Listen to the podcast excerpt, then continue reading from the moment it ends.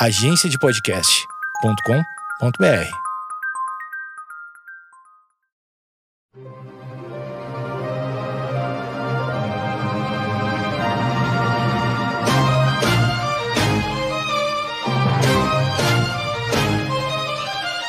Você está ouvindo o Geekonomics Podcast, onde nossa racionalidade é questionada e a economia comportamental é explicada. Nossa verdadeira humanidade desvendada sem reservas e com a dose certa de ciência e reverência.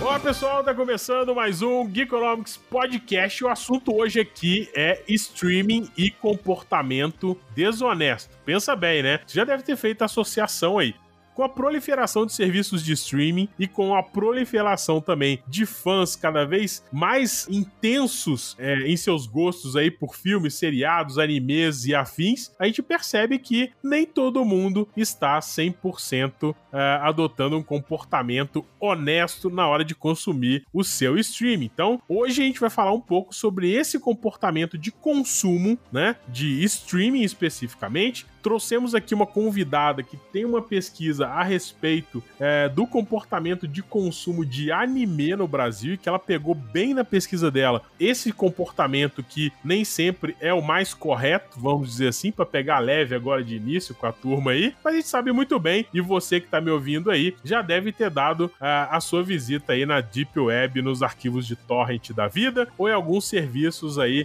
vamos dizer assim, heterodoxos de streaming disponíveis na rede. Então hoje, nesse Geekonomics Podcast, a gente vai falar um pouco sobre comportamento de consumo, comportamento desonesto, tudo vinculado nessa questão de consumo de streaming. E a nossa convidada, que eu vou chamar primeiro, óbvio, né? É, coincidentemente, ela tá na ordem alfabética logo em seguida e vai ter a preferência também por ser convidada. Então hoje com a gente aqui, eu trouxe, nós trouxemos, na verdade, a Brenda Hipólito. Olha só, a Brenda Hipólito é graduada em administração pela Universidade de Fortaleza, diga-se de passagem, um dos melhores lugares para se estudar no Brasil, né? Em Fortaleza. Imagina isso, hein? É, atualmente, ela se dedica à produção de conteúdo para o público otaku e também faz parte de um outro podcast que a gente já vai deixar a dica aqui, que é o Coffee Cash. Eu vou colocar o link aqui na descrição do post para você também conseguir escutar a Brenda lá no Coffee Cash. Então, senhorita Brenda, seja muito bem-vinda ao Geekonomics Podcast.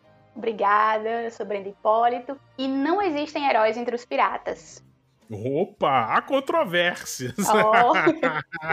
muito bom, muito bom. E comigo aqui também hoje o senhor Quintiliano Campomori, que está de volta, eu acho que depois de umas férias aí, né, contratuais, de uns dois episódios, né, senhor Quintiliano? Seja bem-vindo de volta. Grande Matozinhos, Brenda, muito bom você estar aqui com a gente. Marcela, muito bom também com a gente. É, é, tivemos uma pequena ausência, mas estamos de volta, dando o nosso melhor do Meteoro de Pegas e os Cólera do Dragão. Olha, muito bom, muito bom. Hoje o podcast aqui vai estar cheio de referência e eu já vou avisando que as minhas são tão antigas quanto a do Quintiliano aí em relação ao anime. Truco! Truco!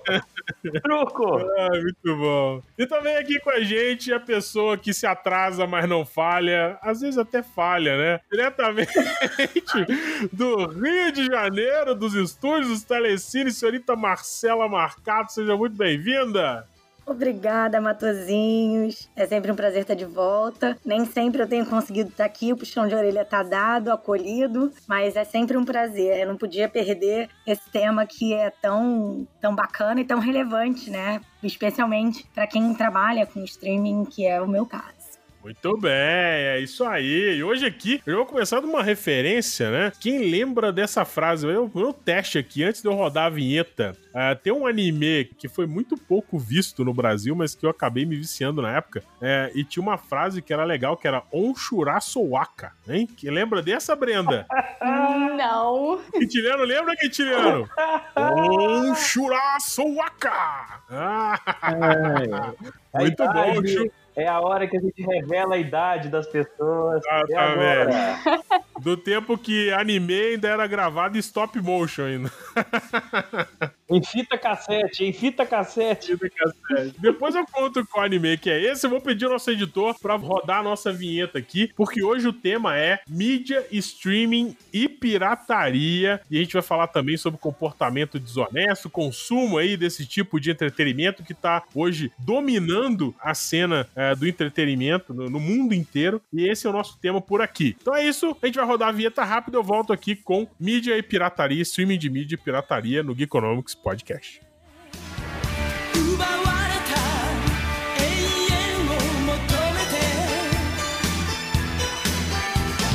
Você está ouvindo o Geekonomics Podcast Economia Comportamental para Usar.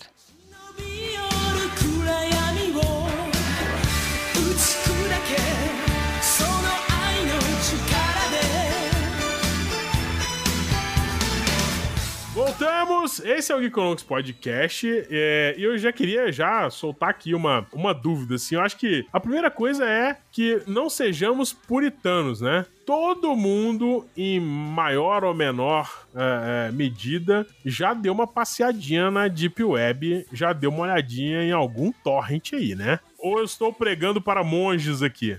Não, não está pregando para monte.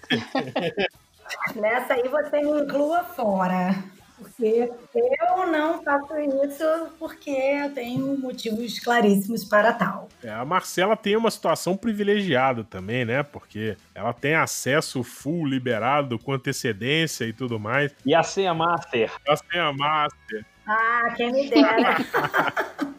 Mas muito bem. Ô, Brenda, Oi. ah, eu sei que na sua pesquisa você viu muito aí dessa, ah, dessa questão. ah, você fez um, um levantamento muito interessante. Em relação a esse consumo, o que você percebe, assim, o que você percebeu na pesquisa? Como um dos principais fatores para as pessoas adotarem esse comportamento de dar um pulinho ali no, no streaming pirata. Todo, todo mundo acha, eu acho que o senso comum, né? É que, tipo assim, os dois principais fatores deve ser dinheiro ah, e também sobre disponibilidade. Ou seja, eh, você tem um streaming que não tem o que você gostaria de estar vendo, ou não tem tudo, né? Eh, como que você. O que, que você viu aí na sua pesquisa? Eu já tô pulando, eu mexer na pauta inteira, mas enfim. Vamos lá, Olha, basicamente, o que eu encontrei como, como principais fatores é, como você disse, a questão da gratuidade, por ser de graça, mas não só isso, mas principalmente pela questão da variedade de catálogo, porque é como a gente estava falando antes de começar a gravar. É, tem coisas que você não vai encontrar na Netflix, você não vai encontrar na Amazon Prime, você não vai encontrar na Crunchyroll, que é um serviço de streaming só para animes. Então, isso leva muitas vezes eles irem, o consumidor, né, no caso, ir a- ao pirata. Porque lá, entre aspas, tem tudo. Então, basicamente, são principalmente esses dois fatores, mas uma outra coisa também já adiantando, que, que aparece como fator importante, é o fato de que o a disponibilização do episódio, muitas vezes ela é mais rápida no, no site pirata do que no site legal. Isso leva o pessoal a ir ver primeiro lá no pirata, porque tem daquela ânsia de querer ver logo para já entrar na discussão, e eles não esperam sair no, no site legal. É, o comportamento de fã é muito difícil, né? Porque Uhum. o cara quer estar sempre up to date, né? Não tem jeito. E Exato. muitas vezes, é, eu vi que você, na sua pesquisa, você considera alguns fóruns de discussão e tal. É, Uhum. Tem até um nome que você dá lá, que agora eu me perdi, daqui a pouco eu vou lembrar. É, mas é, que é fansubs, né? Uhum. Mas é porque a pessoa começa a discutir, né? E, e essa pergunta eu queria falar pra, pra Marcela, ver se ela tem ideia disso. Ah, cara, na minha época de adolescente, a gente entendia que o sistema de distribuição do cinema era caótico. Você tinha é, uma série de etapas produtivas ali e logística pra lançar um filme mundialmente, né? Ah, os rolos, aquela história toda e tal. Era difícil. Então, o que a gente via é que a gente estava assistindo aqui a premiação do Oscar de um filme que ainda não saiu ainda, que vai sair daqui a seis meses no, no Brasil, né? É, isso hoje eu não vejo que tenha mais justificativa. A Brenda acabou de dizer que na pesquisa dela um dos fatores foi exatamente esse, que o cara quer estar up to date e o episódio demora a aparecer por aqui. É, ô Marcela, essa cadeia aí de, de distribuição de, de conteúdo já era para estar mais ágil, né? Eu acredito que isso seja mais uma questão do produtor do que do distribuidor de conteúdo, né? Do, do streaming. Você tem alguma, alguma informação aí pra gente, inside information aí de como funciona essa. Por que, que demora tanto? É a, é a negociação de direito? O que, que rola? Por que, que demora? Então, Matozinhos, demora é, por N motivos. É, o primeiro deles é geralmente por uma, uma estratégia, eu acho que, que já construída há muito tempo, que é o que a gente chama de janela. Quando um conteúdo é produzido, ele é pensado para ser distribuído em janelas. Então, por exemplo, a primeira janela geralmente é a janela de cinema, falando de conteúdo de filme, né? Uhum. Por exemplo. Então, você você tem um- uma distribuição e um licenciamento para esta primeira janela. Ela precisa ser cumprida para startar a segunda janela. E aí a gente tem hoje algumas questões que são o streaming já é considerado como segunda janela, mas é, até muito pouco tempo atrás a gente tinha na TV por assinatura a exclusividade de distribuição em segunda janela. Aí agora já tem uma segunda janela antecipada, que é a de TVOD, de aluguel.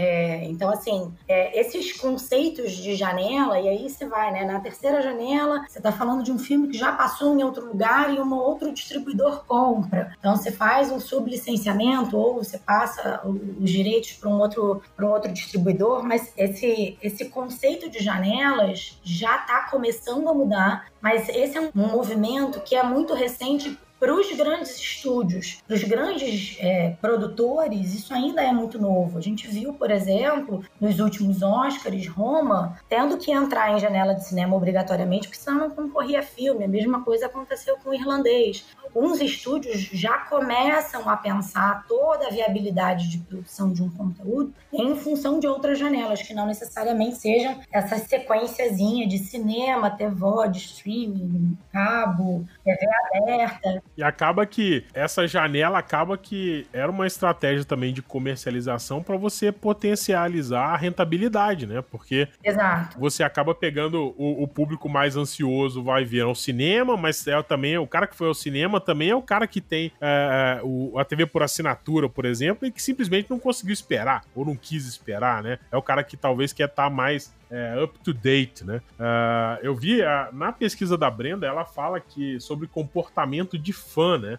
Ah, que é um comportamento, vamos dizer assim, estendido, porque é, não só o cara gosta do tipo de conteúdo que ele consome, como também esse consumo e estar up to date é uma questão de inserção nessa rede de referência que ele tem, que é o, o grupo dele ali de, vamos dizer assim, telespectadores de, de anime, no caso da, da pesquisa da Brenda, né, Brenda? Você viu esse movimento, assim, da- das pessoas relatarem na sua pesquisa que, ah, não, eu faço tudo porque eu quero estar sempre ali. É, é inimaginável, por exemplo, um cara que é fã de Star Wars que ainda não foi pro Pirata pra assistir Mandalorian.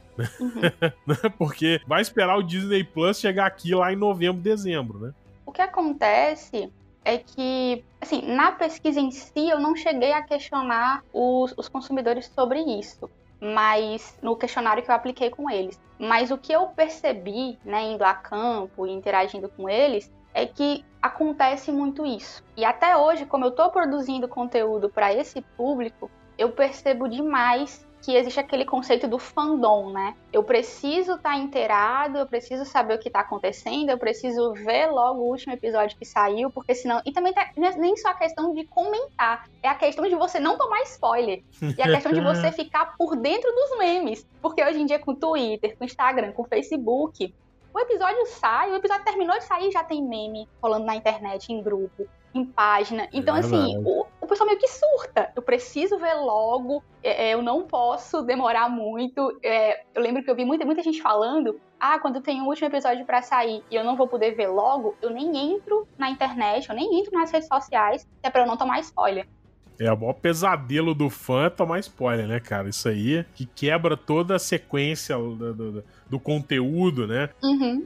E uma outra coisa que, quando, quando eu tava lendo uma parte específica do seu trabalho, em que você fala desse comportamento de fã, né? Eu fiquei pensando muito né, na parte de comportamento que a gente avalia. A gente tem, quando a gente tá falando de prova social e, e de, de comportamento que é interdependente, ou seja, que o nosso comportamento sendo dependente do comportamento das expectativas dos outros, né? ah, há um desejo de se coordenar, né? Então você tem um desejo de se coordenar com todo mundo. Imagina, você tá num fórum, na minha época era fórum, hoje eu nem sei como tá isso. Tem um negócio que chama Amino, né? Que agora que é o mais próximo dos fóruns de discussão que a gente tinha na época. Então, tem um, um sobrinho da minha esposa aqui que era acho que não sei se era gerente ou responsável por um amino desse da vida aí. E, cara, era como se fosse um emprego, sabe? O cara Uhum. tinha que estar up to date, porque ele, ele tem que estimular a postagem, ele tem que ah, ancorar as discussões, ele tem que eh, começar a dar essa, essa questão, e tudo isso porque é uma comunidade, né? Não é, não é um monte de pessoas que gostam da mesma coisa apenas. É uma comunidade que eh, eh, as pessoas precisam se coordenar para ter esse senso de pertencimento, né?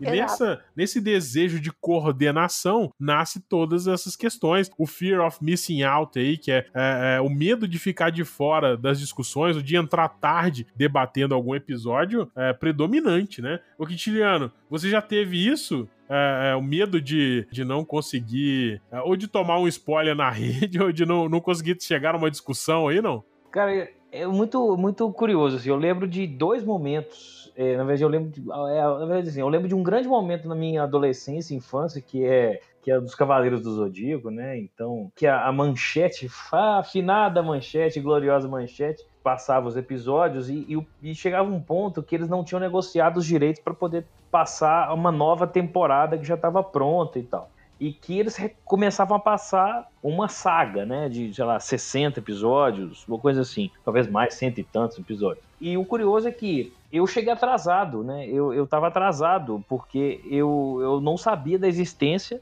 Aí aquele, aquele, aquele fervor na, na escola, né? No colégio. E eu comecei a ver sem entender muito e tal. E aí é, começou a passar, né? Novamente, antes que eles tivessem a, a- os direitos para poder transmitir a nova, nova saga. É, e eu comentando com os, com os colegas e os colegas me dando spoiler. Que Porque eles já tinham visto há três meses, quatro meses atrás, de algo que já tinha passado no Brasil.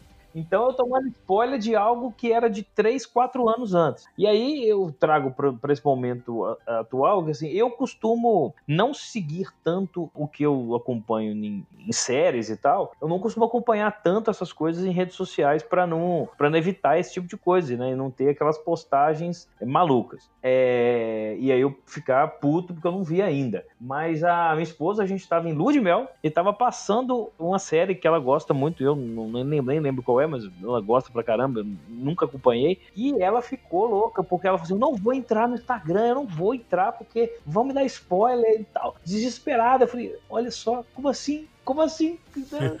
Eu fiquei revoltadíssimo, revoltadíssimo. Ela ficou, ela ficou ansiosíssima, até que chegou e tal, de lua de mel, e não, eu quero ver, eu falei, eu vou dormir, então vai ver aí que eu vou dormir. Eu queria fazer uma pergunta, posso?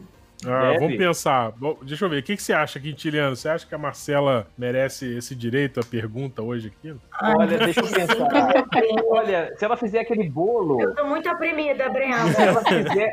Ô, Brenda, a Marcela é muito boa de bolo. Se ela fizer o bolo que ela tá prometendo, ela tem que ter. Muito boa de bolo. Cara, essa foi a melhor piada que apareceu nesse podcast. Faz a pergunta, senhorita Marcela. É, em relação a essa questão da ansiedade, é óbvio que parte dessa ansiedade é movida por esse, por esse comportamento social, por, essa, por esse senso de pertencimento. O que eu queria perguntar é o quanto, o quanto vocês acham que a gente hoje é influenciado a ser ansioso?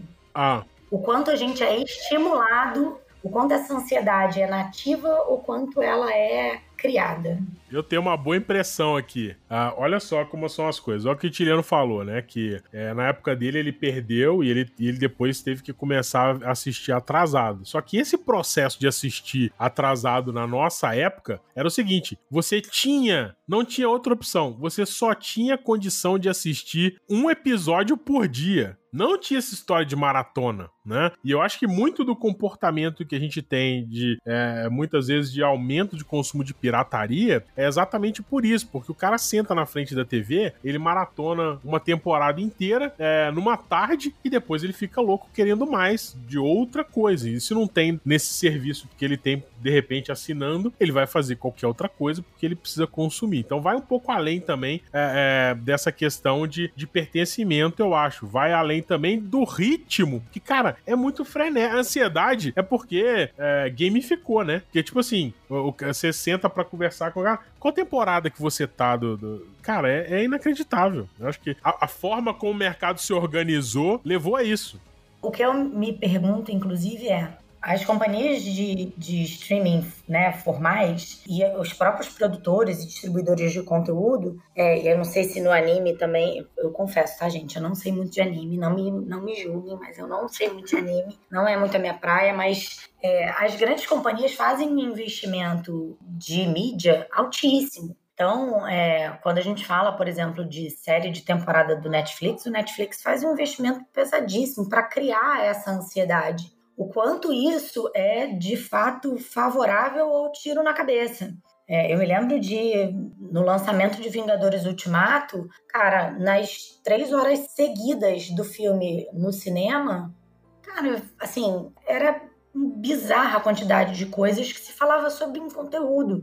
E isso tudo foi sendo construído no decorrer de muito tempo. Essa ansiedade foi, foi sendo estimulada, alimentada pelos planos de mídias das próprias, dos próprios produtores e distribuidores de conteúdo. Verdade.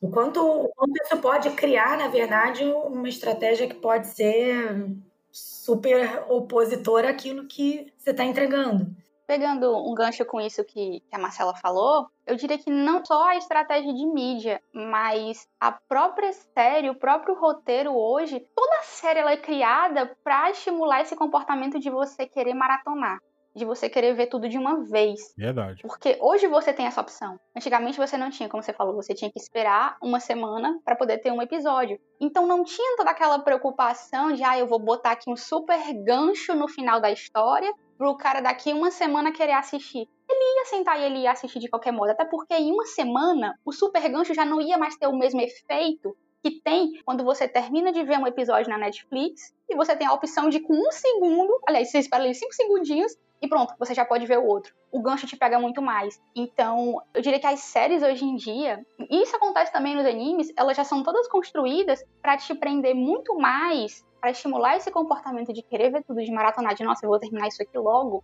do que era antes do streaming. Agora, eu tenho uma teoria da conspiração que, assim, eu já tentei, eu já refleti várias vezes sobre isso, mas eu não consegui encontrar explicação. Como, gente, como que o pirata consegue ter uma cadeia de distribuição e pós-produção tão eficaz como tem hoje. Porque você fala assim: ah, saiu no Pirata. Mas peraí, não é que saiu no Pirata, é que saiu no Pirata. Muitas vezes os caras que compartilharam o arquivo ilegal, é, eles legendaram por eles para colocar o episódio no ar é, é, já com a legenda em português, que muitas vezes eles pegam isso de, de fora do país de, no lançamento de alguma forma e muitas vezes eles próprios legendam e isso sai assim tipo uma hora depois do episódio ter ido no ar nos Estados Unidos, não sai uhum. uma semana depois, um dia depois, não, é uma hora. Então, assim, é, eu fico às vezes é, me perguntando se não teria uma facilitação das produtoras também, porque, vamos lá, né? Ah, ok, o serviço de streaming é importante e tal, mas na minha opinião,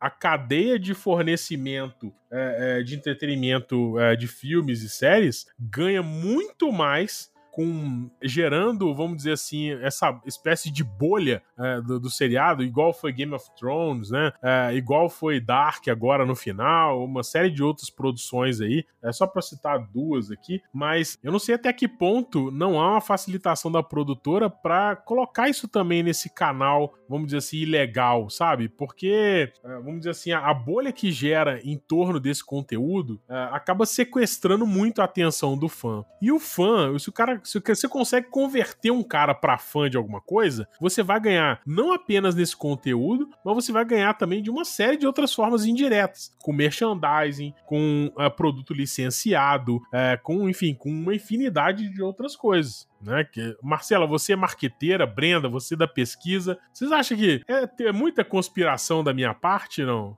Matosinhos, assim, claro que não dá pra, pra gente afirmar nada, mas assim, só comentando um caso que aconteceu no começo do ano, é um anime chamado Attack on Titan. Ele é muito popular, tanto no Japão como aqui no, no Ocidente. Esse eu já, eu já assisti. Esse é excelente. É, ele estava em lançamento, a terceira temporada dele, e a Crunchyroll estava transmitindo ela aqui no Brasil. E os episódios saíam aqui pro Brasil é, cerca de uma hora depois que saía no Japão. Caraca. E aí o que foi que aconteceu? É, começou a ter um, acontecer um vazamento. Assim, não veio a público exatamente o que foi que aconteceu, mas aconteceu um vazamento e os episódios estavam chegando nos meios piratas, aqui no ocidente, rápido demais. E aí a, a produtora do anime, ela puniu a Crunchyroll. Ela disse, não, então vocês só vão poder transmitir com uma semana de atraso. Caraca. E aí eu fiquei me perguntando, como assim? Quer dizer, aconteceu um vazamento, a gente não sabe se a produtora estava acusando a Crunchyroll de ter permitido esse vazamento,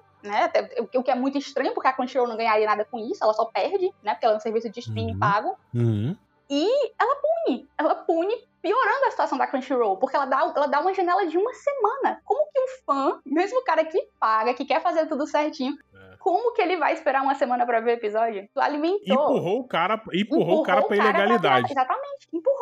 Um É. negócio assim absurdo. Agora, a- eu já ia perguntar, a Crunchyroll é um serviço oficial, né? É um serviço oficial. Mas hoje, assim, eu não sei, a Marcela deve estar mais antenada nisso do que eu, mas assim, às vezes eu entro em al- algumas plataformas de streaming, eu vejo coisas assim, absurdamente é, imorais e ilegais em termos de pirataria de conteúdo. Eu vejo, por exemplo, o cara assistindo um determinado é, canal ou uma determinada série no PC e simplesmente retransmitindo isso ao vivo dentro do- da plataforma de streaming. É, que, é, que é algo extremamente possível e simples de fazer hoje em dia Uhum. com os aplicativos que a gente tem, OBS da vida, Streamlabs e todos essa- esses equipamentos, que, esses softwares que tem por aí. Marcela, não tem como, né, dar conta disso, né? Isso aí é, é custo afundado, né? Não tem, é aceitar e, e- e seguir a vida, né?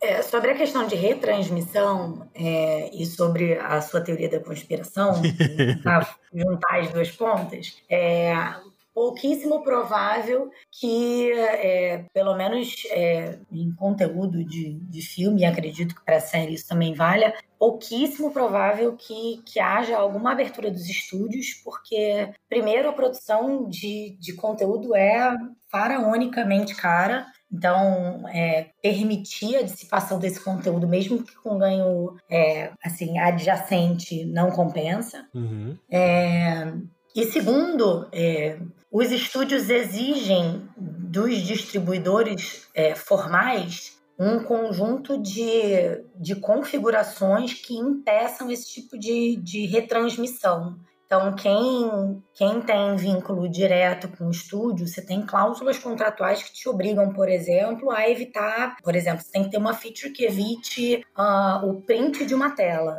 Uhum. Não tô falando nem da gravação, mas o print. Retransmissão, então, você, assim, você precisa. Isso acaba onerando, inclusive, é, o mercado formal, né? Você precisa ter uma blindagem maior é, para exibição desse tipo de Tem que coisa. investir nessa tecnologia, né? Exibição com marcas d'água, assim. Você tem que ter o desenvolvimento de um mecanismo de, sei lá, é, vou falar pelo telecine. Se você tentar printar uma tela do telecine durante um filme, você vai printar uma tela preta.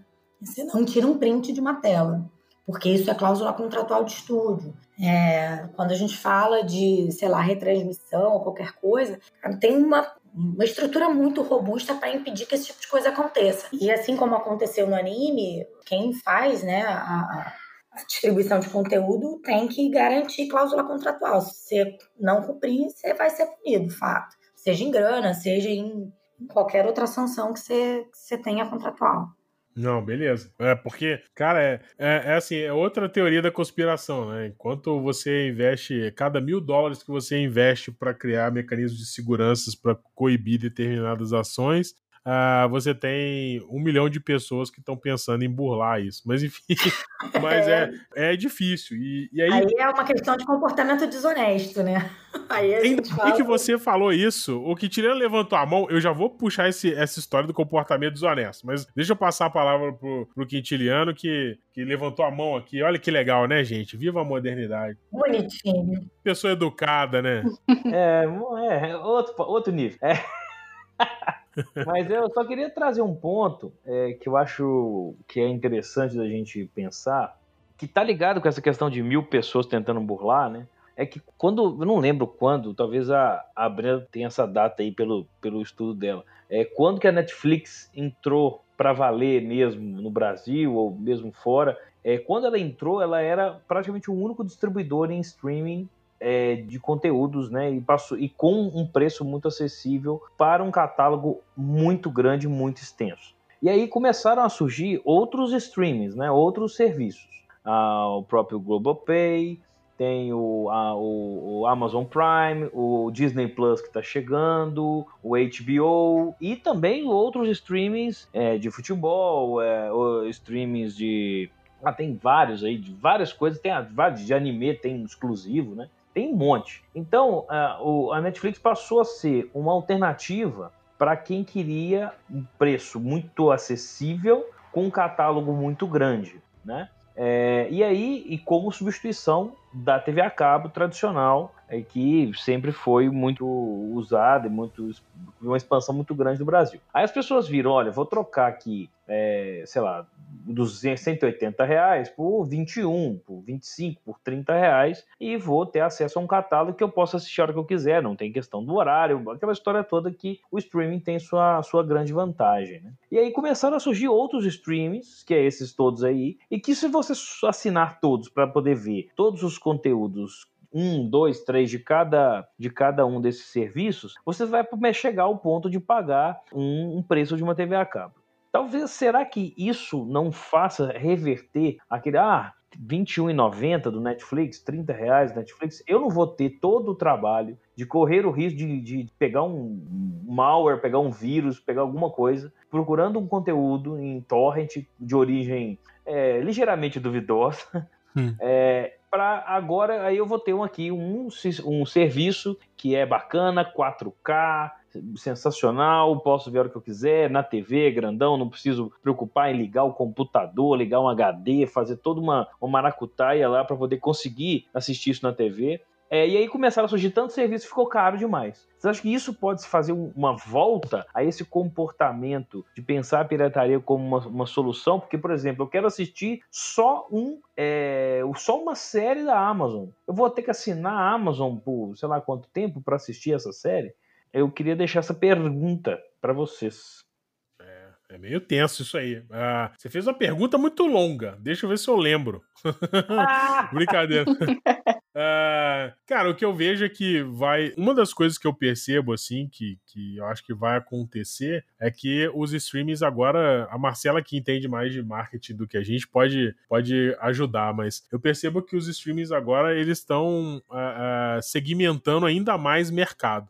Então, por exemplo, há pouco tempo eu tava. Eh, eu tomei conhecimento que a, a Filarmônica de Berlim lançou um serviço de streaming. No Brasil, você já tem um, um streaming de música só focado em música clássica. Você tem é, streams agora focados em é, documentário. Você tem streams, por exemplo, Masterclass, que é focado em educação de altíssimo nível com pessoas diferenciadas. Eu acho que isso vai dar uma diluída no mercado. Né? É, vai fazer as pessoas é, pagar um pouco mais, é, um pouco mais caro para ter acesso a esses streamings mais nichados assim, e vai deixar o resto da galera se pegando aí, Netflix e companhia limitada se pegando em preço e, e disputa de catálogo. Uma coisa que, que eu acho que vai dificultar para o consumidor é que a gente vai ter que uma hora vai ter que se posicionar, porque eu acho que dificilmente, uh, uh, e aí eu queria a opinião da Marcela, dificilmente a Disney, por exemplo, uh, vai deixar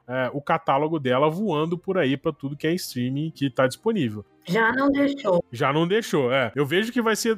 Pode acontecer duas coisas aí do ponto de negociação, né? Ou ela vai cobrar um preço extremamente alto que ninguém vai querer pagar, ou ela simplesmente vai acabar com a farra e falar assim: não, é o meu streaming, se você quiser pegar o direito, eu te vendo, mas é seis meses depois. Então, é, até que. É, não, nem nesse sentido, Matozinhos. Pelo menos por enquanto, o que, o que a Disney tem feito especificamente é, é o que a gente vê né, no mercado. É, a maior parte dos conteúdos já saíram de todas as plataformas. Se for procurar por conteúdo da Disney, ele já não está mais disponível. Você precisa ficar fazendo aí um, um catamilho. E um, o, único distribuidor que durante um intervalo, acho que curto de tempo, não imagino que ele deva ficar muito mais tempo com isso, é a Amazon, que pegou aí a, a né, grande parte da, da, franquia da Marvel, algumas coisas nesse sentido. Mas a Disney já não deixou. É, em termos de eu vou botar um preço muito alto, tem, tem player nesse mercado que tem muito dinheiro, então eles não, não sei se vão correr esse risco, não.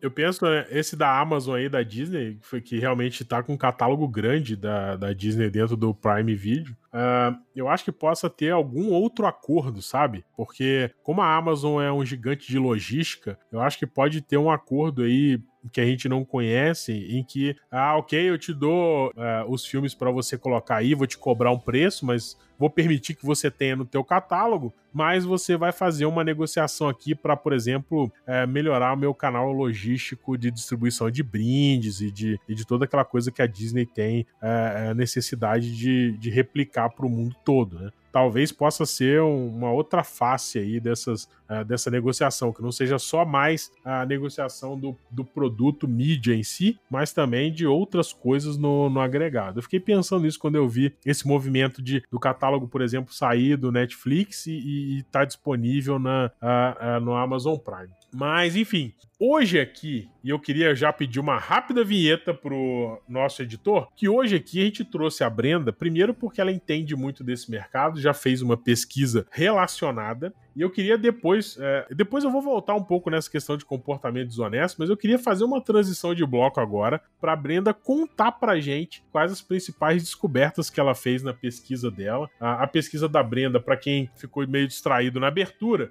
a pesquisa da Brenda foi especificamente em relação a servir mídia de streaming e pirataria. O título da pesquisa, para você pesquisar para depois ler, eu também vou deixar o link dela aqui. Saiu na eh, Consumer eh, Behavioral Review. Ah, o título da pesquisa da Brenda foi Mídia Streaming e Pirataria: O comportamento do consumidor de anime no Brasil. Ô, Brenda, antes de mais nada, é anime ou anime?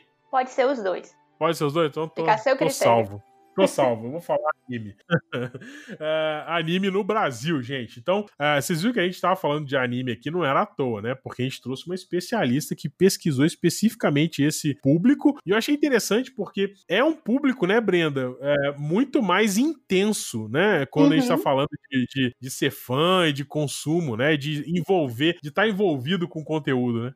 Demais. Inclusive, é, assim, só contando como foi que surgiu essa ideia para pesquisa. Esse artigo, ele foi feito com base na minha monografia da graduação. E quando eu tive que decidir o tema, a minha orientadora olhou para mim e falou: "Escolhe uma coisa que te incomoda". Eu pensei, cara, o que, que me incomoda? E eu comecei a levantar assuntos, né? E aí eu, eu lembrava de conversas que eu tinha com os meus amigos sobre essa questão da pirataria. E eles sempre diziam a mesma coisa. Ah, não tem problema, porque eles já são muito ricos, as empresas que produzem os filmes, as séries, os animes, eles já, são, já têm muito dinheiro, a gente vê aqui legal na internet, não tem problema. E sempre que alguém me falava isso, eu me fazia a pergunta: será?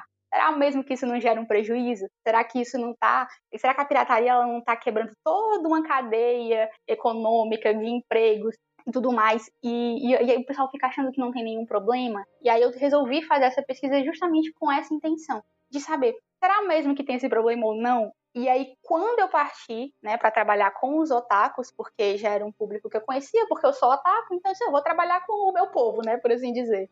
E quando eu cheguei lá, Matheusinho, você não tem noção do engajamento que o meu questionário teve. Que... Quando a gente estava na graduação, os meus colegas, eles penavam, penavam para conseguir 50 respostas no- no- nos questionários deles. Eu coloquei esse questionário num grupo do Facebook e em um dia eu tinha 200 respostas. Ao todo, a gente conseguiu a gente conseguiu 504, se eu não me engano. Aí é claro que quando chegou na parte de garimpar, tinha muita pergunta é, que era cruzada, e as respostas não conferiam, aí nessa garimpagem acabou ficando só dos 294, se eu não me engano. Até porque o público, o público que respondeu era muito jovem, então não teve paciência, aí saiu respondendo as coisas de forma aleatória. Então a gente teve que limpar essa turma que não respondeu sério e ficar mesmo só com quem tinha dado respostas que eram do começo ao fim da primeira à última pergunta coerentes, porque várias delas se entrelaçavam. E, mas assim, foi assustador o engajamento.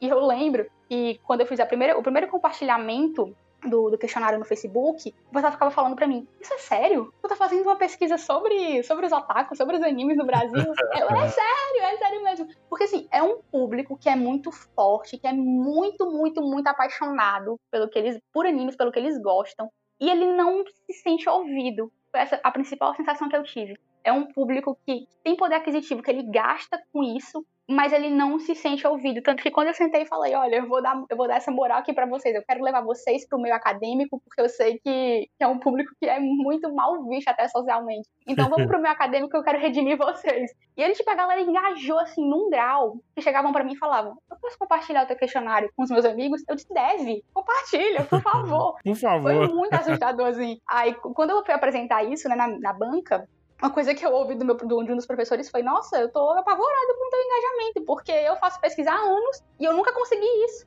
Aí a outra professora respondeu: Ah, é porque ela tem a favor dela um fandom. E eu disse: Tá aí. Esse é o comportamento do fã apaixonado que a gente tava falando antes. Os caras É. realmente compram quando eles veem que você tá dando valor pra aquilo que, que eles gostam. É, o engajamento é surreal, realmente. Vamos lá, né? Surreal. Meu Deus. Então, dicas de pesquisa com a senhorita Brenda Hipólito, né? É, encontre um público que seja apaixonado para fazer seu tema de pesquisa, Exatamente. que você vai ter boas respostas. Tá aí o depoimento da Brenda a respeito do público otaku aí, consumidor de anime. Muito bom. É, já mudei, né? Eu tava falando anime, já tô falando anime. Mas enfim. Mas vamos rodar logo essa vinheta e a gente volta para falar um pouco de comportamento desonesto e também dos resultados que a Brenda conseguiu nessa pesquisa sobre é, mídia streaming e pirataria. Roda a vinheta.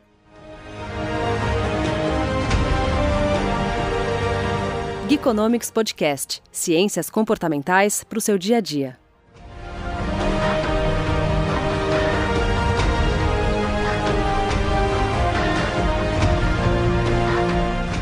Bom, muito bem. A gente falou no final do último bloco sobre comportamento desonesto e ah, a Marcela, que já grava comigo há mais tempo que o Quintiliano, vai lembrar que eu tenho a- a- essa mesma referência, eu já devo ter citado umas 30 vezes aqui no podcast, mas é pra mim uma das, uma das coisas mais reveladoras a, a respeito de comportamento desonesto, que foi naquele livro do Dan Ariely, que é a mais pura verdade sobre a desonestidade. E ele traz um conceito que, diferente do que o senso comum muitas vezes avalia, e em certa medida a pesquisa da Brenda confirmou isso, ah, diferente do que o senso comum imagina, ah, o comportamento desonesto ele não é pautado por uma questão de custo-benefício, ou seja, o custo de você assumir o risco de ser pego e o benefício de você ter o comportamento desonesto. Então a gente geralmente você pode estar aí em casa achando que você faz esse cálculo de custo-benefício para ter algum comportamento desviante ou desonesto. Mas é, a pesquisa científica do Ariely mostra diferente. Ele fala que é muito mais uma questão de narrativa, de você conseguir criar uma narrativa e um contexto que seja justificado o seu deslize ou a sua desonestidade. Ou seja, que você encontra uma argumentação para burlar, entre aspas, para dar uma, uma desviada do, do, do código moral e não se ver como uma pessoa desonesta. Essa capacidade de justificar, de criar uma narrativa para não se ver como uma pessoa desonesta é o que, em última análise, segundo Ariely, motivaria comportamentos desonestos. E eu falei isso, que a gente vai falar agora dos resultados da pesquisa da Brenda, e uma das coisas que mais me chamou a atenção é, é, de resultado foi que, numa das questões, ela perguntou que funcionalidades são mais importantes em um serviço de streaming de animes. E aí vem lá, legendas coerentes, qualidade de imagem ou som, facilidade de acesso, rápida disponibilização de episódios, é, e vem a questão do baixo custo. E olha que legal, o baixo custo foi o quinto colocado Ou seja, talvez não, não é preço, pelo visto, né? Porque eh, se o cara tá dizendo que o que determina para ele eh, a importância de um serviço de streaming, ele falou que o preço não é relevante, é o quinto item mais relevante. Ou seja, antes do preço, os consumidores de anime eles valorizam muito mais legendas coerentes, qualidade de imagem e som, legendas coerentes 85%, qualidade de imagem e som 83%, facilidade de acesso 79%, rápida disponibilização de episódios recém-lançados 71%. Então assim, essas funcionalidades me impressionaram, Brenda, de ser o custo o quinto colocado. Você tem alguma outra informação aí pra gente? Como você viu isso, esses resultados aí na pesquisa? Foi surpreendente para você também, não? Foi. Provavelmente foi a resposta que mais me surpreendeu, porque quando eu apliquei esse questionário, eu estava certa, certa de que o primeiro seria baixo custo. E quando eu peguei isso aqui, e eu vi que era relevante só para 34% das pessoas que estavam respondendo, eu disse, gente, isso aqui tá errado.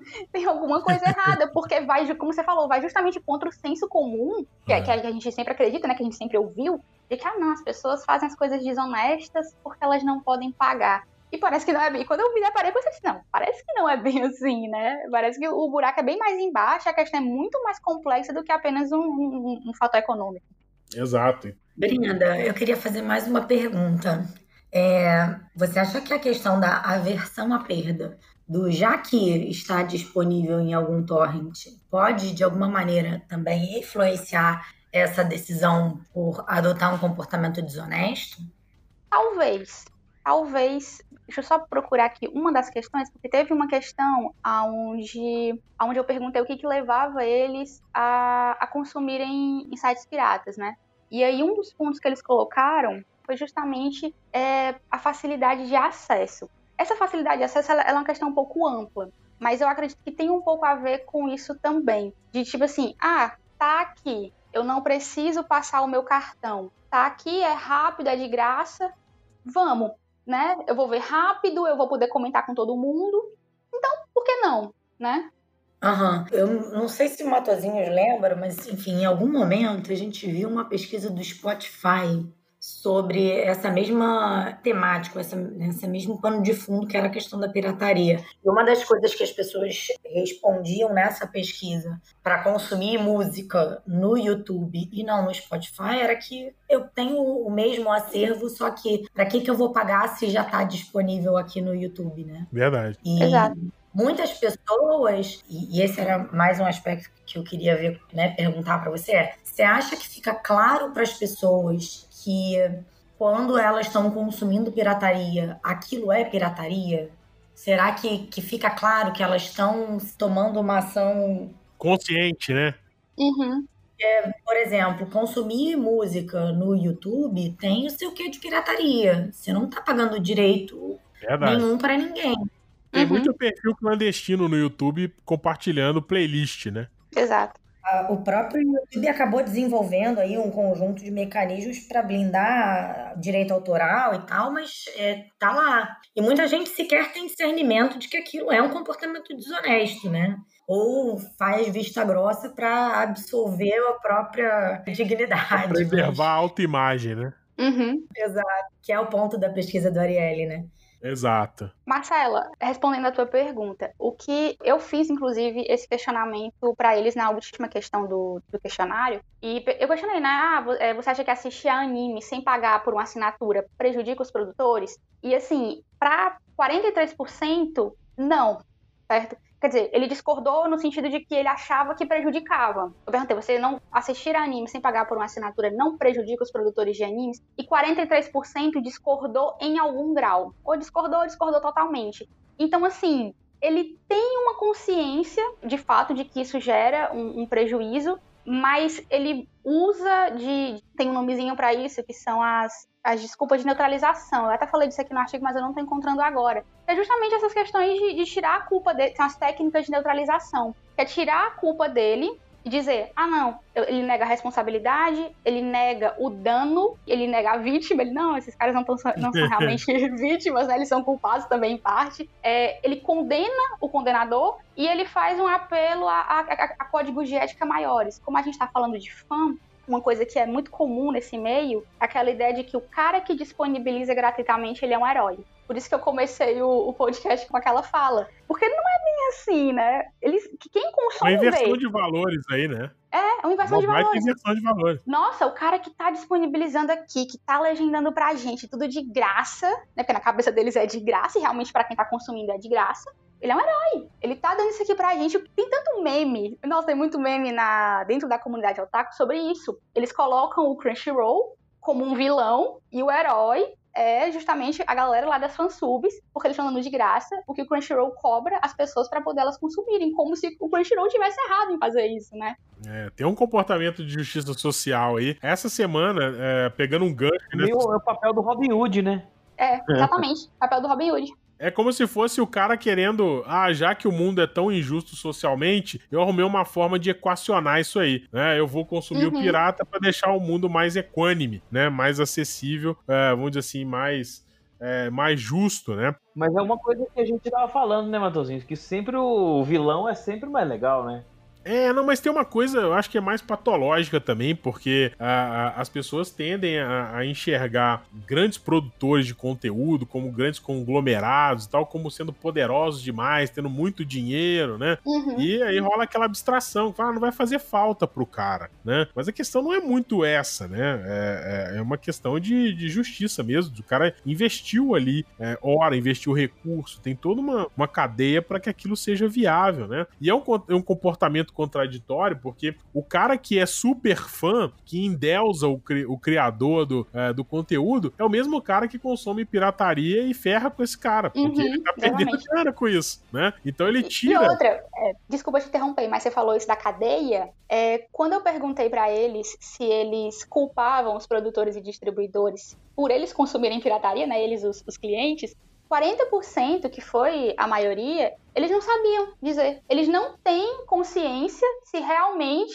os caras são culpados ou não. Se, se... Então, assim, é uma coisa que tá muito solta. Eu, eu sempre parto do, do pressuposto de que, assim, as pessoas, elas têm uma consciência de que é errado, mas elas não têm uma consciência do quanto é errado. Do quanto dano que ela gera. É, ou elas não querem enxergá-la. Aí Ou entra elas a questão da querem, narrativa, né? O Uhum. cara criou uma narrativa, fala assim, ah, não, é só um episódio aqui e tal, enfim. É, é muito complicado. Ô, ô Brenda, você acha que isso muda quando a série ou o anime, ou seja o que for, o conteúdo que for, a mídia que for, ela é exclusiva de um, ou seja, uma produção própria de uma dessas, dessas plataformas?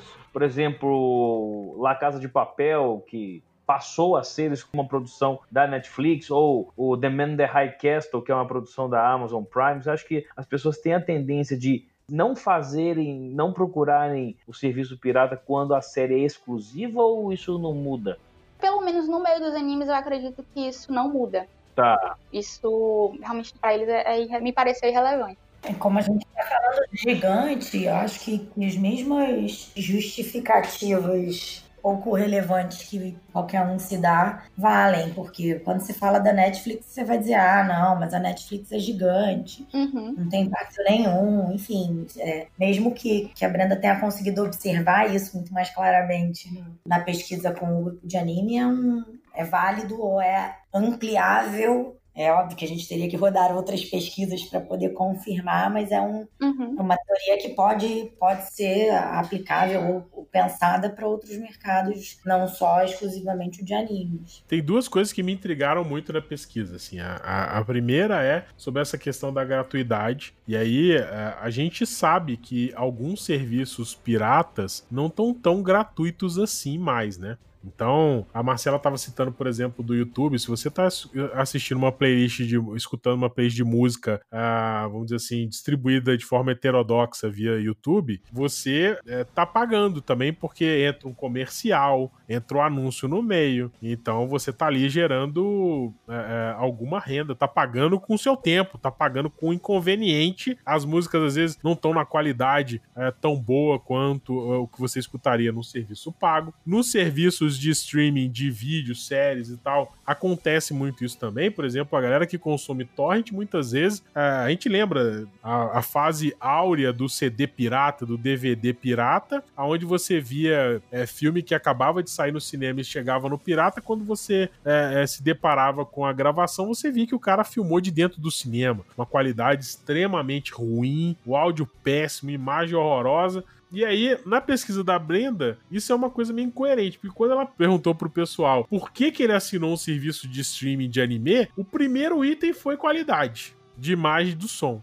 Né? É, mas aí depois ele fala que ele tá na pirataria, e aí, óbvio, ah, os meios de distribuição de pirataria melhoraram muito. Eu já falei que isso é uma incoerência que eu não consigo entender. Ah, você já tem pirataria distribuindo 4K por aí, enfim, a gente sabe como funciona, mas o fato é, é, principalmente em relação à legenda, em relação à, qualidade de áudio, som, a questão do arquivo, tem uma série de, é, é, vamos dizer assim, de, é, de obstáculos para o cara que consome essa mídia pirata, né? Primeiro, porque não é fácil encontrar para baixar. Ah, enfim, há controvérsia. Mas enfim, não é tão fácil encontrar um arquivo decente para baixar. Se você quer baixar alguma coisa é, ilegal, você, antes de encontrar o arquivo correto, possivelmente você pegou 300 milhões de vírus aí em arquivos falsos ou, ou pegadinhas que você tem em site. Então não é fácil encontrar, não é fácil reproduzir. Muitas vezes esses, ar- esses arquivos têm codificações especiais, precisam de, de plugins especiais para rodar. é, às vezes tá a- não tá com a qualidade tão boa. Então é uma incoerência, porque às vezes o cara fala é, que tá procurando qualidade, e aí o conceito né, é, é- é de qualidade, se a gente pode expandir ele um pouco, é ter facilidade também, ter conforto. Né? Eu, por exemplo, é, hoje, assim, eu zerei o consumo de coisas piratas, porque a facilidade. Gente, só aí expandindo um pouco, né? Software, é, tudo. O pirata dava muito trabalho, você tinha que ficar fazendo um monte de manipulação para aquilo rodar e tal. Não, a assinatura pagou, tá ali. Uhum. Ô, É, então- tem uma. Pra mim, o histórico, acho que a pirataria mais bem sucedida na história do Brasil foi o Tropa de Elite, que chegou até É, foi. Bem lembrado, bem lembrado. DVDs piratas até as tropas brasileiras que estavam no, Haiti- no Haiti, cara. É surreal, cara. É não, é impressionante. É O- por isso que eu falei que eu tenho a teoria da conspiração, porque essa cadeia de distribuição pirata. A logística de entrega e distribuição é maravilhosa, é muito melhor, que a é muito melhor do que a oficial, cara. Mas aí também ponto que eu queria colocar sobre essa questão da, da logística, que é muito melhor. O custo de distribuição, quando você não precisa cumprir cláusula contratual, taxação, imposto, blá, blá, blá, blá, blá, blá, blá, é muito facilitada. Então, é uma comparação injusta, né? Você tem de um lado a galera que não tributa, não paga, não. Você não tá pagando direito autoral, gente. Assim, Exato. só, só nisso, você tá deixando de reconhecer o cara que criou aquilo. Então, já vai uma facada. Você tá é, deixando de reconhecer o cara que, pô, carregou lá o boom pra gravar o áudio. Então, assim, é, não é só o ator que tá lá de cara pro filme, ou o, o cara que fez o desenho do anime, ou qualquer coisa nesse sentido. É todo mundo. Você tá deixando de reconhecer o esforço da galera que trabalhou duro para que aquele conteúdo tivesse pronto para você assistir, entendeu? Nesse ponto, o comportamento do consumidor é muito próximo do Homo econômicos, né? Extremamente egoísta e que pensa apenas nos seus próprios interesses. Né? Mas ele não tá percebendo, e eu concordo com eu acho que a Marcela colocou uma pedra fundamental aqui a respeito disso. Né? Ah, é óbvio que vai ser melhor essa logística a partir do momento em que não há burocracia nenhuma de distribuição né? e nem custo. Só banda larga, só uma banda Só larga. banda larga. E aí, vamos lá, né? A banda larga também, hoje, é, o custo é cada vez menor e a velocidade cada vez maior. Ou seja, facilita ainda mais esse canal ilegal de distribuição. Mas é aquela história. Ah, ampliando um pouco o conceito, eu acho que se você parar para pensar e refletir melhor nessa questão, você vai ver que não é gratuito, né? Você tá pagando alguma coisa. É, tem muito site aí de pirataria que já cobra alguma coisa. É, você tá pagando pelo seu tempo, porque é mais difícil às vezes consumir essa mídia. Você tá pagando porque você tá assumindo um risco de fazer parte dessa cadeia de distribuição de pirataria. E isso pode ter algum risco legal para você em algum momento, né? Ou seja, tem uma série de custos ocultos aí que acontecem que muitas vezes as pessoas não percebem, mas é, elas estão pagando, né? Não tem almoço grátis, né, Quintiliano? Ah, isso é, né? E assim, uma coisa que tem uma diferença muito forte entre, eu acho que a questão do. do isso vale para séries, né? Vídeo, né? Vamos, vamos pensar em, em mídia vídeo, que ela necessita de uma banda larga um pouco melhor. Diferentemente de, de uma música, né? Que hoje em dia o- o- os streamings de, de áudio é, praticamente acabaram com as gravadoras em, né, em grande, grande medida, porque também dentro de um, sei lá, de um CD de MP3 você coloca de milhares. E o vídeo não é bem assim que funciona, né? Você precisa de uma capacidade de armazenamento muito maior do que no áudio, né? Isso também é um, uma- um ponto importante, né? Eu tô viajando aqui, ou o Quintiliano falou de CD de MP3. Isso existe ainda, gente? Não, eu tô falando que. Olha Quintiliano, aí. Olha CD aí. de MP3, Quintiliano? Não, eu tô falando que É a idade. Que Quintiliano, isso, gente- Quintiliano? é a idade, é a idade. É a idade. Você já passou dos 60, Quintiliano? É, eu já tô no grupo de risco pra Covid. Mas é verdade, assim, a capacidade de. a necessidade de armazenamento de áudio e de vídeo, principalmente em 4K, é muito diferente. aí, sim- aí sim, aí sim. Aí agora você disfarçou a idade. Necessidade de armazenamento. Você falou É. de CD de MP3. Quase que eu caí da cadeira Mas peraí, aqui. mas não é aquele que você me emprestou? Opa, deleta, deleta. Editor, editora, sua chance, editor. A Brenda levantou a mão. Não, só, só complementando, né? É, aquilo que a gente falou de que as pessoas que assistem nos sites piratas, elas veem quem compartilha como um herói, mas elas ainda não se deram conta de que essas pessoas ganham dinheiro fazendo isso. Porque esses sites têm anúncios. E esses anúncios pagam, são pagos pra estar ali. Então, assim, tu tá dando o teu tempo, a tua audiência, pra um cara que vai lucrar vendendo aquilo que ele não tem direito nenhum de estar vendendo, né? E tu deixa com isso de apoiar quem de fato produz a coisa que tu diz que ama. Não faz nenhum sentido. Se você de fato fizer uma análise profunda e não apenas aquelas questões de ah, as empresas não vão falir se a gente assistir no pirata. Se você ficar só nesse discursinho bobo, você nunca vai chegar à conclusão real, à realidade que é o cara pirata, ele não é o teu amigo, ele tá ali porque ele quer dinheiro. Ele não faz isso porque ele, ele quer que todo mundo assista os melhores animes, não sei o que, as melhores séries. Não. Ele tá ali porque é um negócio pra ele. Ele tá ganhando dinheiro com isso. E tirando dinheiro de quem, de quem deveria estar recebendo o dinheiro. Que é, que é a produtora, que é o autor, que, que é o pessoal do licenciamento. Então, assim, não faz sentido. Não faz sentido. É, e, e ele tá exatamente compartilhando porque ele sabe que aquilo ali vai dar acesso, que as pessoas têm muito interesse. Uhum. E ela sai junto com esse interesse, vem a questão de é, ele ter mais acesso no site para ele ganhar dinheiro com essas formas de anúncio Exatamente. e, e etc, né, Marcela? Não, exatamente. E a pergunta que eu me faço com muita frequência em relação a de quem a, a esse papel de Robin Hood é de quem é a responsabilidade por contar para as pessoas que o Robin Hood nada mais é que um ladrão. Olha, desculpa, mas ele é ladrão. Marcela, é, respondendo a sua pergunta, foi exatamente por isso que eu decidi fazer o meu TCC sobre esse assunto. Muito bom. Porque sempre, sempre que eu ia argumentar dizendo, gente, isso é errado, as pessoas diziam, não. Eu falei, tá, então eu vou, eu vou descobrir se realmente é errado ou não. Eu vou provar aqui por, por A mais B se dá ou não dá prejuízo. Porque eu acho assim, a gente da ciência, a gente tem que fazer isso.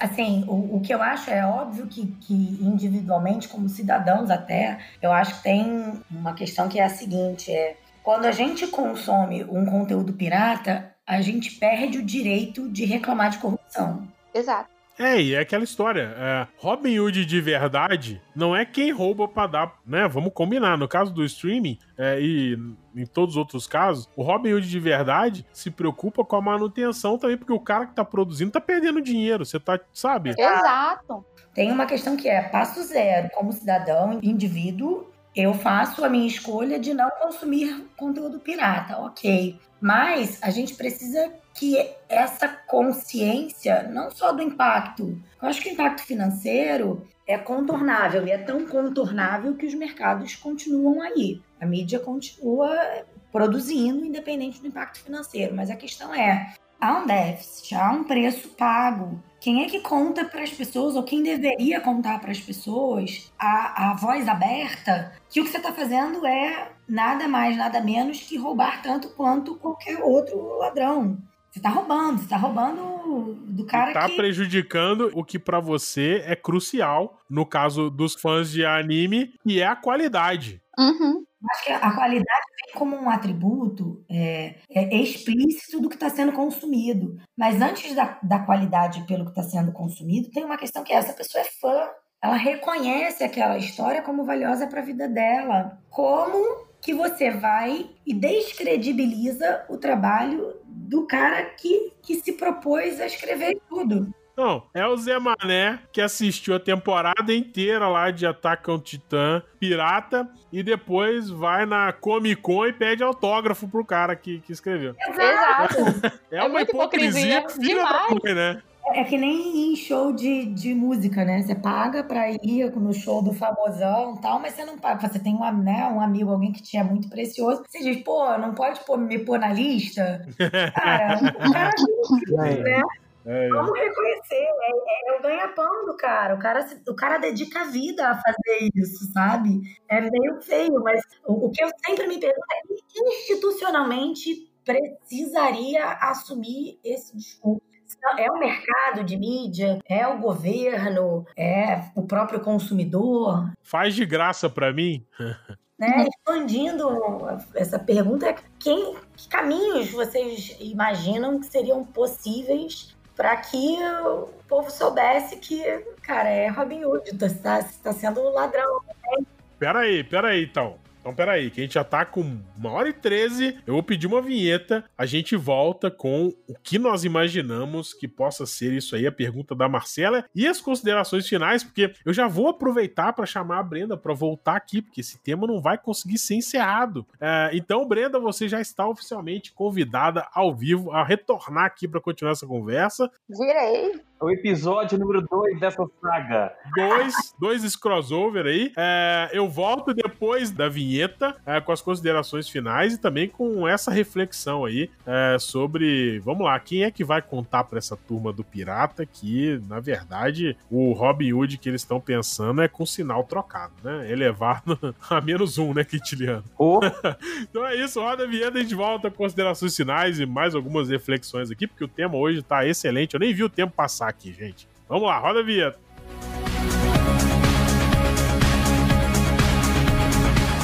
Geekonomics Podcast. Ciências comportamentais aplicadas para usar.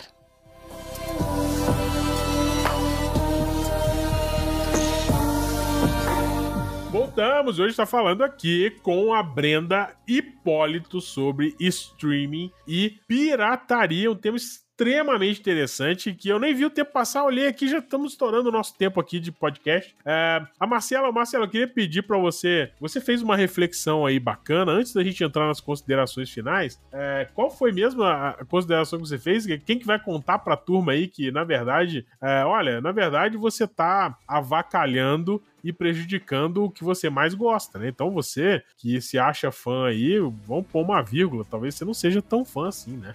Hein, Marcelo? Pois é, a pergunta é basicamente de quem é a responsabilidade por contar isso, né? Quem deveria levantar essa bandeira? É o mercado de mídia? É o governo? É, são os próprios consumidores? Como é que como é que vocês pensam que isso poderia ser feito? Né?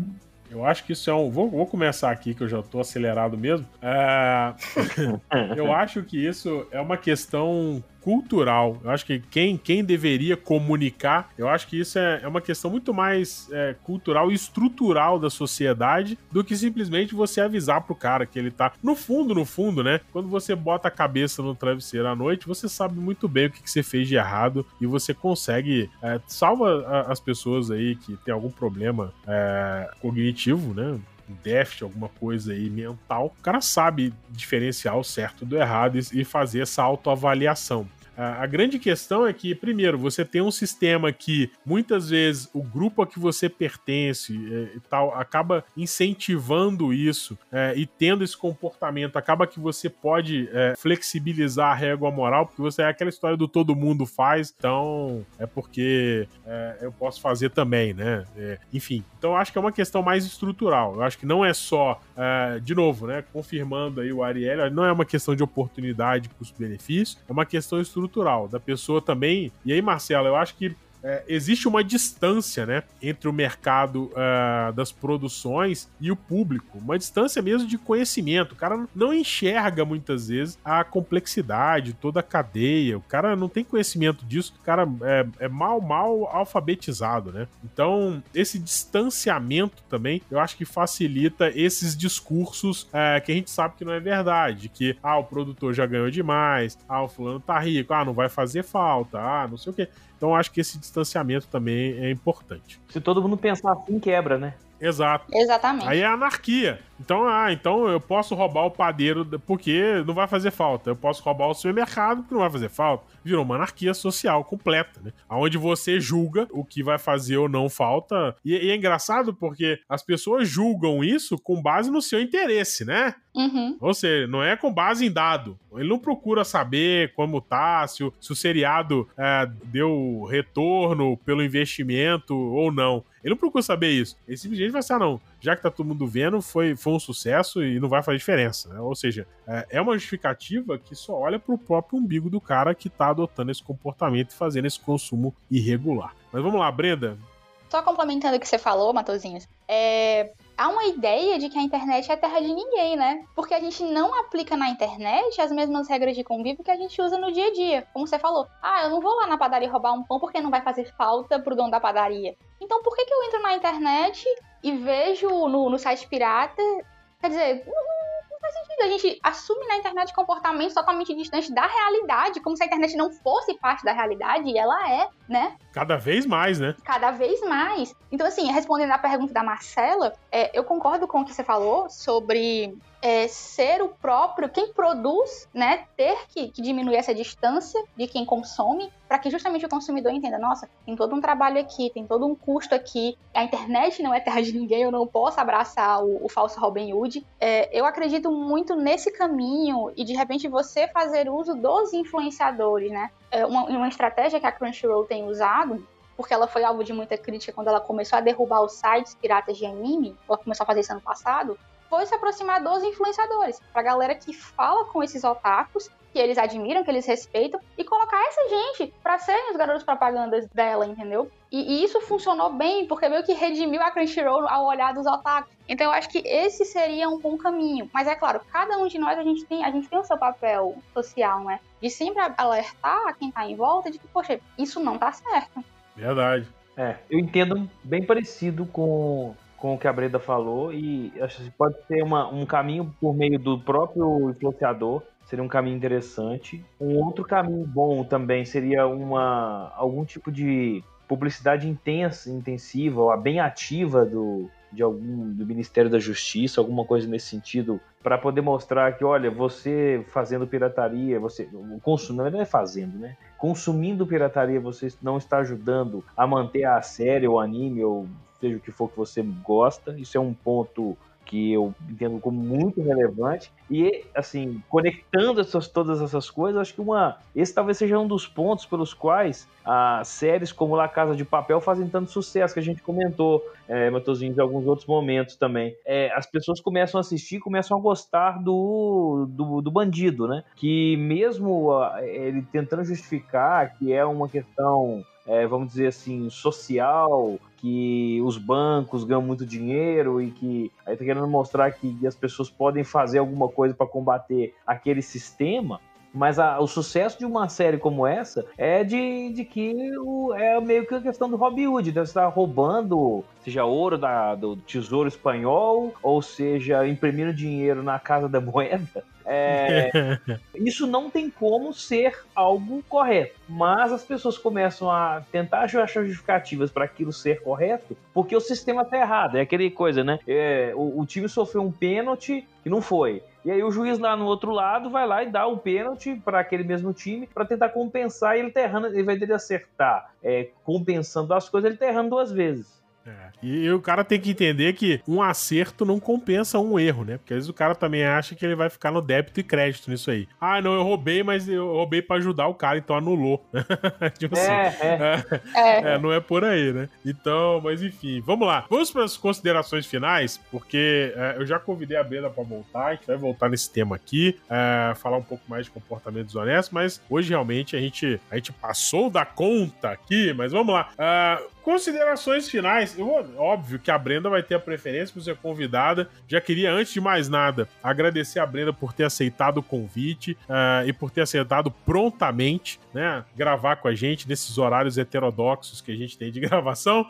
é, é, agradecer também é, a Brenda aí pelo contato, pela disponibilidade, pela forma como ela recebeu a gente é, para gravar e dizer que ela está convidada para voltar para a gente retomar esse tema aqui é, de muito interesse, tanto do ponto de vista de comportamento de consumo, como também é, é dessa questão aí da desonestidade, do comportamento desviante, né? Falei igual, igual. Se quiser propor temas também, a gente também topa.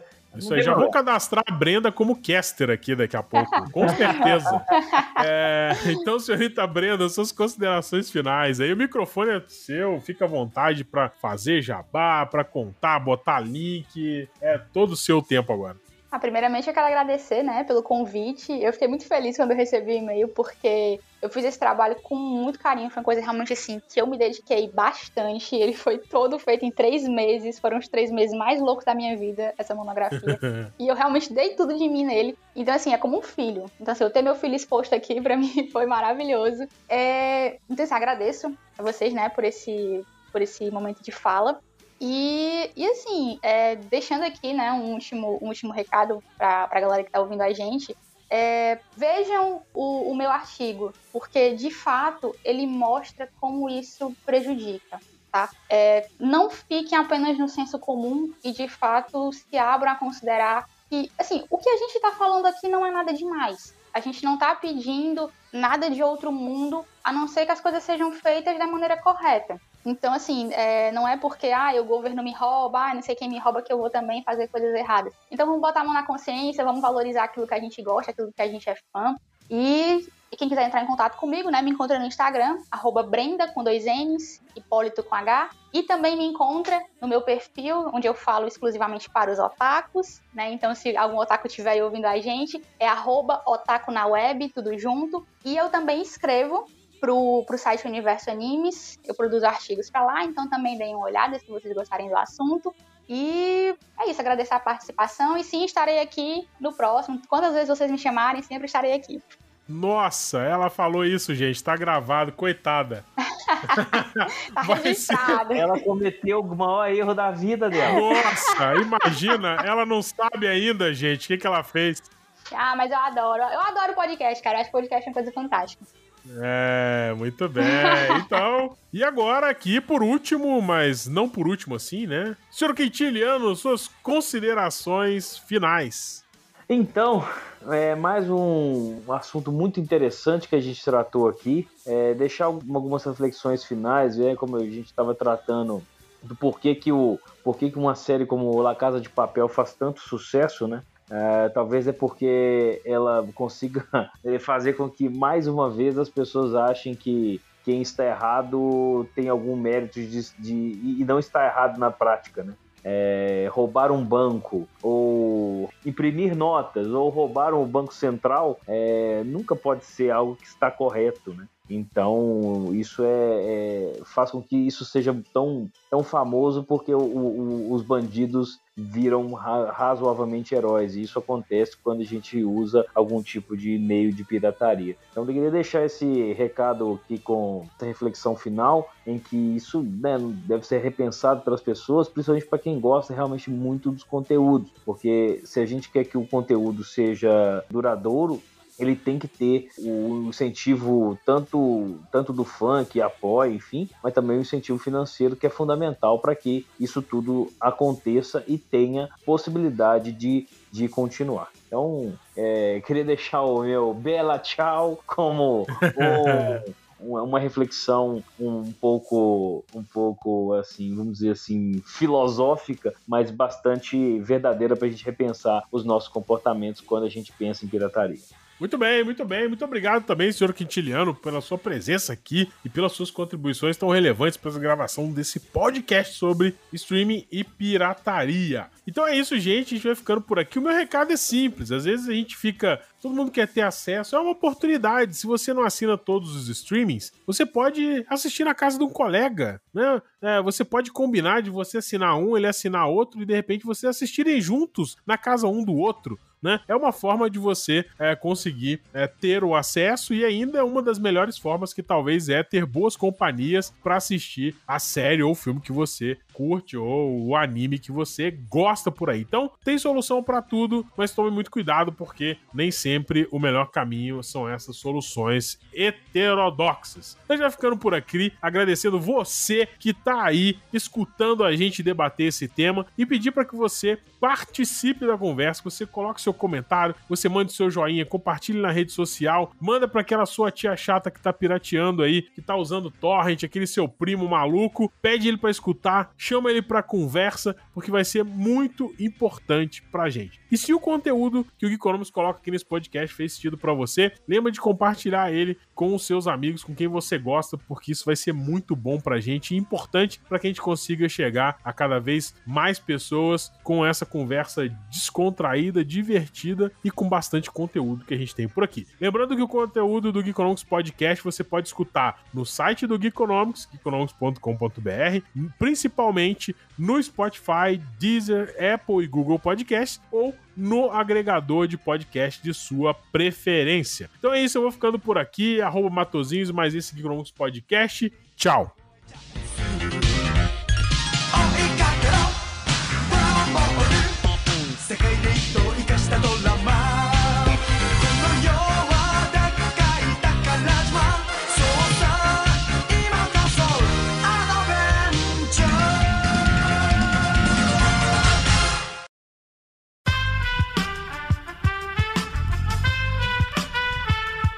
Podcast foi editado por Aerolitos Edição Inteligente.